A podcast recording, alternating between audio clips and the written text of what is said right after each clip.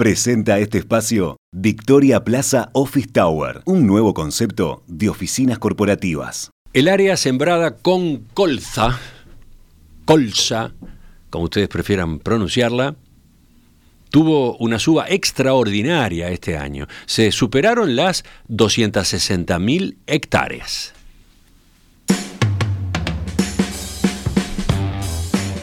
En ese contexto y pese a los impactos previsibles de la sequía sobre los rendimientos, todo indica que la cosecha de este oleaginoso de invierno alcanzaría volúmenes récord. Sin embargo, al mismo tiempo, las expectativas en torno a rentabilidad del cultivo se vieron afectadas severamente por el ajuste que han registrado los precios internacionales en los últimos meses cuáles son las estimaciones en términos de, producción y de resultados para esta zafra de colza que se está cerrando, que se puede esperar para adelante eh, sobre este cultivo de corta historia en nuestro país. Vamos a conversarlo en los próximos minutos. Estamos con la economista Florencia Carriquiri, socia en Exante. Florencia, ¿qué tal? Buen día, ¿cómo estás? Muy bien, ¿cómo están ustedes? Muy bien. Nos ponemos a tono con, ese paisaje que muchos de nuestros oyentes que han recorrido el país en, las últimas semanas han visto, ¿no? Sí, ¿qué es ese amarillo, no? Porque claro, estamos hablando de un cultivo relativamente eh, nuevo para nuestro país, como decía Emiliano, que ha tenido un fuerte crecimiento. Te, propongo, Florencia, empezar por ahí, ¿no? Caractericemos un poco a, la colza de este oleaginoso de invierno. Bien, sí, a ver, como, como decías, es un cultivo oleaginoso, como, como la soja, pero es de invierno a diferencia de la soja, ¿no? Se cultiva en, durante los meses de invierno, en principio de abril, por ahí comienza la, siembra y se cosecha, comienza la cosecha en estas en estas en estas semanas. Es decir, que compite con, con el área de invierno con lo que son el trigo y la cebada, que son dos cereales tradicionales para, para lo que es la zafra invernal de, de, agricultura de secano. Como decían recién, es muy característico por, por lo que por lo que es su, su, flores, su flor amarilla, que deja un paisaje bien, bien pintoresco, como, como su nombre lo indica, su principal uso es para la producción de aceites y, también biocombustibles. En el inicio en nuestro país, hace unos 5 o 6 años, digamos, eh, el área era mucho más pequeña y era esencialmente contratada por Alur para la producción de, biodiesel pero ya hoy por hoy eh, ha ido creciendo mucho y se ha ido consolidando con, una corriente exportadora bien, bien importante. Vayamos a eso entonces, Florencia. A ver, decíamos que, que en estos días está comenzando entonces la cosecha de colza y, y dada esa expansión fuerte del área sembrada, eh, todo hace indicar que vamos a tener una producción récord, ¿no? ¿Qué, estimaciones manejan ustedes en Exante concretamente?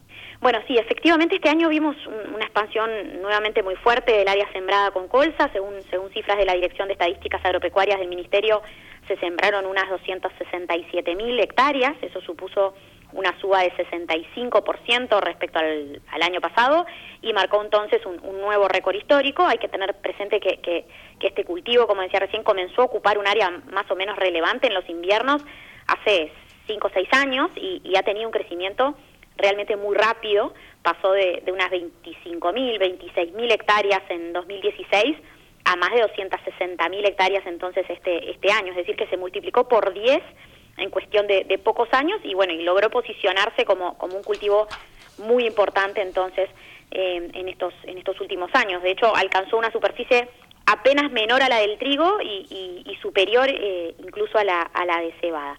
En ese marco de, de, fuerte expansión del área, la cosecha necesariamente va a mostrar un aumento fuerte.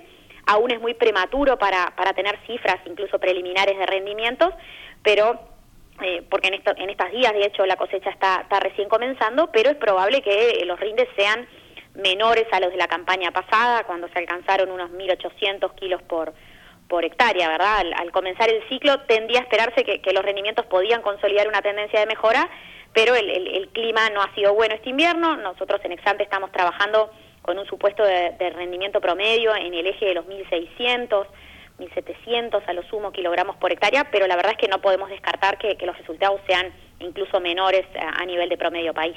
Con ese supuesto, ¿a cuánto ascendería la cosecha de colza este año entonces? Y bueno, con, esas más de 260.000 hectáreas sembradas y un rinde medio menor a los 1.700 kilos por, por hectárea, estaríamos hablando a lo sumo de una cosecha de, de 440.000 toneladas, que, que se trata en cualquier caso de un volumen 50% superior al del año pasado y un nuevo máximo eh, histórico para, para la historia del cultivo en Uruguay. Florencia, ¿y qué está pasando eh, a nivel de precios? Eh, el ajuste que sufrieron los valores internacionales de la colza en, en, los últimos meses fue importante, ¿verdad? Sí, la verdad es que los precios de la colza a nivel internacional, al igual que los de, que los de otros granos, los de otros commodities en términos generales, tuvieron una suba extraordinaria desde finales de 2020 y hasta comienzos de este año. De hecho, entre marzo y abril se alcanzaron valores pico de más de mil dólares la tonelada en, lo que es el mercado Matif de, referencia de, de París. Eso seguramente alentó el área récord que se implantó este año, pero a partir de así los valores internacionales sufrieron un ajuste bajista muy importante. Pasaron de esos picos de más de mil dólares la tonelada a valores en el entorno de los 640 dólares eh, actualmente. En ese contexto, entonces, eh, ¿qué valores se están manejando en el mercado local para, para esta cosecha que está comenzando?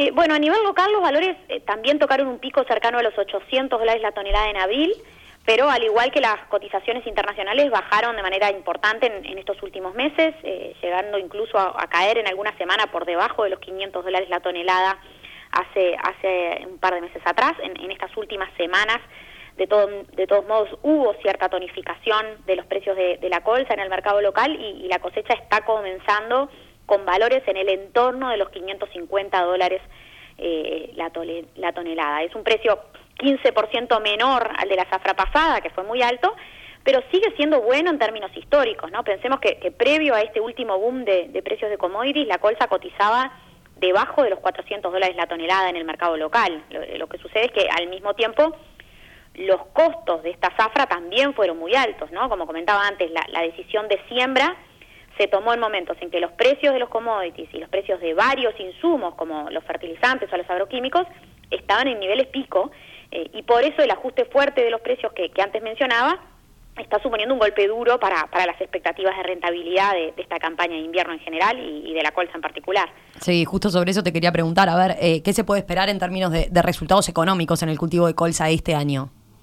Bueno, como, como decía recién, los costos tuvieron realmente una suba muy importante. Concretamente, eh, según nuestras estimaciones, el costo medio por hectárea, incluso antes de la renta de la tierra, se habría ubicado en unos mil dólares por hectárea este año, eh, eso supone una suba de más de 50% frente al año pasado, y es el doble que el costo del costo medio de este cultivo en, 2020, ¿no? En, ese marco y, bueno y pese a que los precios no son malos, los resultados económicos en el cultivo de colza de este año, eh, la verdad es que van a ser pobres. De hecho, según nuestras estimaciones, el, el margen del cultivo antes de la renta de la tierra y de costos financieros sería negativo en, algo más de 100 dólares por hectárea a nivel promedio país. Por supuesto que la situación puede ser bien diferente entre productores en función, entre otras cosas, de, los rindes que se alcancen en cada chacra, pero a nivel promedio país, con rindes abajo de los 1.700, 1.800 kilos por hectárea, la verdad es que el cultivo va a dejar eh, números rojos, ¿no? Y, eso contrasta fuertemente con, con, lo que fue el ciclo pasado, cuando los márgenes fueron récord y el cultivo dejó más de 480 dólares por hectárea antes de, renta de, la tierra. Claro. Eh, Florencia, ya para terminar, frente a este panorama, entonces, eh, ¿qué se puede esperar para adelante? ¿Seguirá creciendo el cultivo de colza en nuestro país o podemos estar eh, en un techo este año?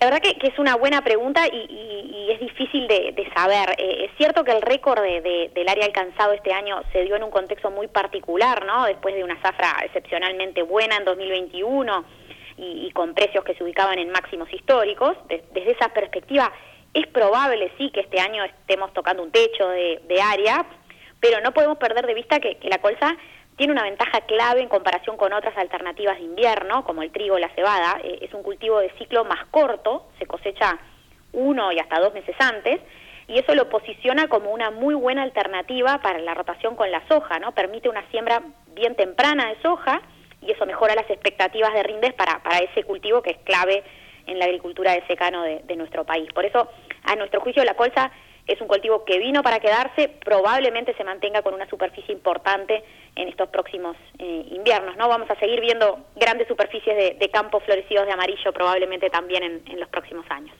Gracias, Florencia. Volvemos a conversar con ustedes el, ya la semana que viene. Entonces. La semana próxima. Dale, un abrazo. Gracias a ustedes. chau. chau. En perspectiva, ideas, debate y tendencias, también en las redes sociales. Seguimos en Facebook, Instagram y Twitter. En perspectiva.